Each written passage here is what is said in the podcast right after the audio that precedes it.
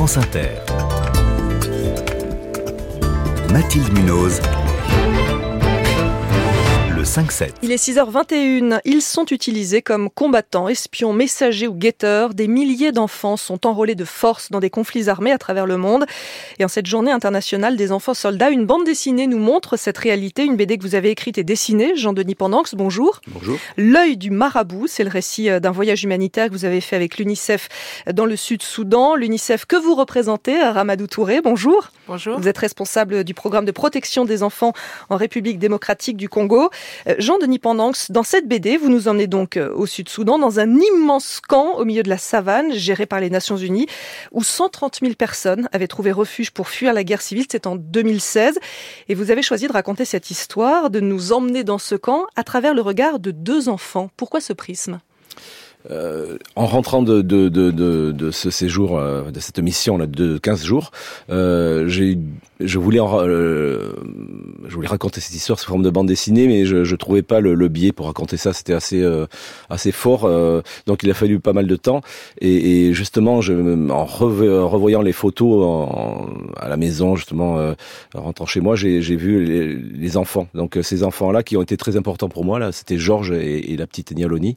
Un Donc, frère je- et une sœur. Un frère et une sœur. Ils sont pas réellement dans la réalité, ils sont pas frères et sœurs, mais Ils pour le- existent ils vraiment, existent vraiment, mais, mais pour le pas besoin, frères et voilà. voilà. Donc pour le besoin de, de l'histoire, je les ai fait, euh, voilà, euh, frères et sœurs, et, euh, et je les ai suivis quand même sur plusieurs jours, en tout cas Georges et la petite Nialoni une demi-journée, et, donc j'ai, je me suis dit que, à travers les yeux des enfants, on pouvait raconter une histoire.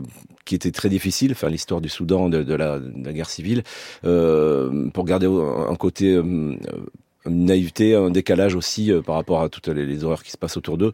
Euh, ils sont un peu comme des témoins. Et voilà, donc je pensais que ce biais des, des enfants était vraiment le, le- le- la- meilleure solution pour. Mais vous montrez quand même réellement hein, ce qui se passe, même à Oui, l'intérieur du sûr. camp, parce qu'il y a de la Oui. violence aussi à l'intérieur, hein, la malgré la protection des On Nations. Unies. Il y, a, il y a de la violence. Euh, il y en a aussi évidemment à l'extérieur avec des rebelles qui sont autour et qui essayent de capturer les jeunes pour en faire des enfants soldats. Et dans votre BD, on voit une nuit des rebelles justement qui coupent le grillage, qui rentrent à l'intérieur du camp et qui enlèvent vos deux, vos deux héros. Oui, oui.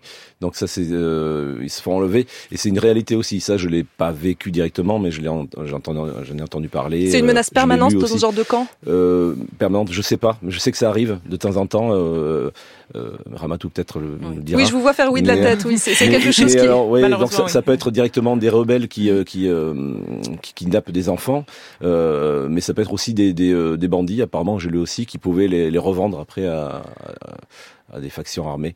Donc euh, voilà, je me suis servi de, de ces de ces anecdotes là pour euh, pour euh, enrichir l'histoire. Et, et donc aujourd'hui, dans combien de pays euh, il y a des enfants prennent les armes, Ramadou Touré? Euh, actuellement, c'est très difficile de, le- de le savoir, mais donc, on a donc un mécanisme pour les Nations Unies. On estime à peu près à 20, il y a 26 pays, Mhm. en tout cas d'ici 2023, où les enfants sont vérifiés. On a des données très claires sur des enfants qui sont utilisés euh, dans les dans les conflits armés par les groupes armés. Et ou les par plus jeunes, en quel âge? En ce qui nous concerne, euh, en fait, c'est assez dramatique, c'est-à-dire qu'on peut trouver des enfants de 3 ans, de 5 ans. Moi, j'ai rencontré des enfants de 3 ans Mais à qui étaient 3 ans, utilisés. ils portent une arme?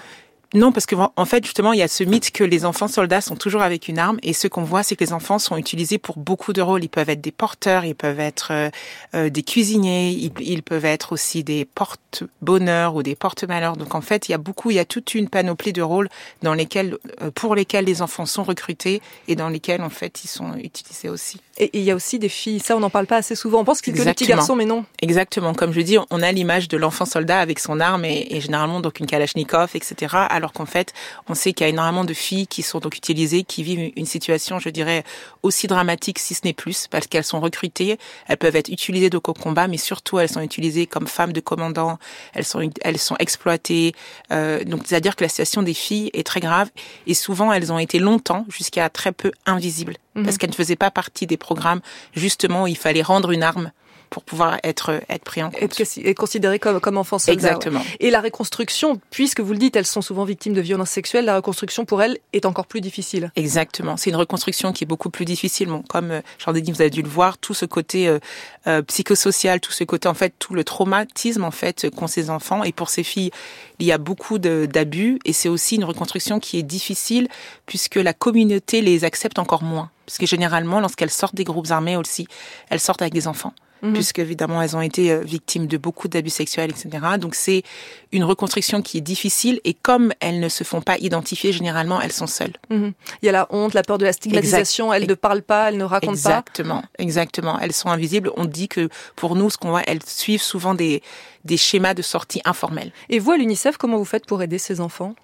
Déjà, on les, on les, on les identifie. Euh, on, on, on, aide à leur libération. Euh, pour la, dans la plupart des cas, on a beaucoup de programmes qui aident donc à leur libération. Dites-moi si j'ai le bon chiffre, hein, 180 000 enfants libérés depuis 2000, c'est ça hein? Exactement. Au moins. Mais enfin, et encore, au ça c'est dans. Ça, les, au moins, les, au les, moins. les, enfants qui ont pu être censés. Exactement, puisque ça, c'est la partie euh, visible donc, donc de, de l'iceberg.